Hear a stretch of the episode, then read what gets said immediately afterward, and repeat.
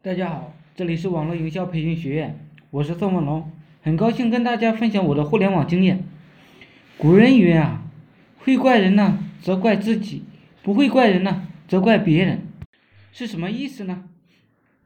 也就是说啊，只要自己倒霉了，我们就要从自身上找原因、找问题，而不是呢自认倒霉了，从别人呢身上找问题，从社会身上找问题。因为就算你工资只有三千块，依然有人工资有十万，依然有人当老板。朱门酒肉臭，路有冻死骨，你就是冻死骨。你抱怨这个社会，问题是别人还是能够吃喝玩乐，这说明什么问题啊？说明你错了，你不理解这个社会，不懂这个社会。李天佑事件，李天佑被封杀了，只能说呢。他不懂这个社会，他有哪些地方不懂呢？有哪些地方值得我们去受到启发呢？第一，他没有一个靠谱的经纪人，靠谱的经纪人懂得避险，懂得那些话，哪些话李天佑他不能说，哪些事情李天佑应该去做，哪些歌曲不能唱，毕竟李天佑草根出身。周围呢没有智力高的智囊团，所以呀，我很建议就是现在的网红主播那些陈一发、冯提莫、张若、张齐若这些，一定要拿出钱来打造自己的智囊团。其实啊，在经纪人与明星的关系中，经纪人甚至是拿走了大部分的钱。很多人不理解，我自己把钱赚了就行了，为什么要让？经纪人拿走大部分钱呢？你想想刘刘亦菲要是没有陈金飞做经纪人的时候，他会怎么样？你想想景甜背后的运作团队不强大，他又能怎样？甚至如刘德华这样，背后都是有非常智慧的经纪人的，自己很努力的，背后那个智囊团队更加重要，会帮你出谋划策，帮你走上不败之地。第二。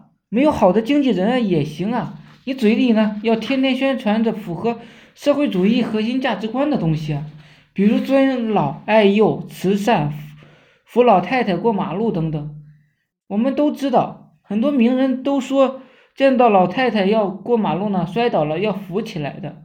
大家都知道，这可能是个坑，危险性呢非常大。普通人一辈子积蓄或者是几年打工的钱呢，可能。都会搭进去，但是这些名人都说要去扶起来，不怕被坑。为什么？树立一个正面的形象啊，还有自己的经济能力，完全可以支付得起被坑嘛。既然能支付得起，李天佑自己就应该多做这一些事情，然后拍好照片、视频，请专业的人士呢写好文案，上传到网络上，这样就能形成一个正面的形象了。第三。给自己弄个慈善家的名头，吴兆国每年呢都回家给自己家里的村里的人送粮食、送米、送面、发钱。其实对于这些人来讲啊，几百万也就是九牛一毛吧。但是这些东西呢，天天拍视频发布到网络上，起到了的营销效果、正面宣传的效果是非常大的。同时呢，也能够给自己带来很多的流量和经济收入。第四，学一下古天乐，捐助希望小学这种事情，救济穷人这种事是非常具有巨大的社会影响力的，也会让所有人没办法攻击你的。第五，防民之口，防于川。李天佑没有意识到这个，就是一错误。你必须堵住天下人民的悠悠之口，让大家呢无话可说。你就是一个非常非常好的人。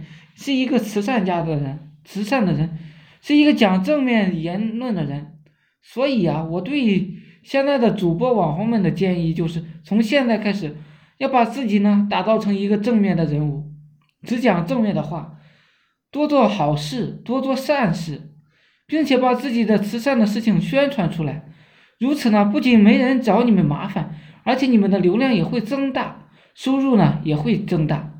谁先做呢？谁先受益？我上面讲的这些也适用于做自媒体行业的所有人，要充满正能量，只有这样了，你才能够走得更远。尤其是那些做灰色项目的人啊，要引以为戒。我是宋文龙，自媒体人，从事自媒体行业五年了，有一套专门的自媒体网络营销暴力的培训方法。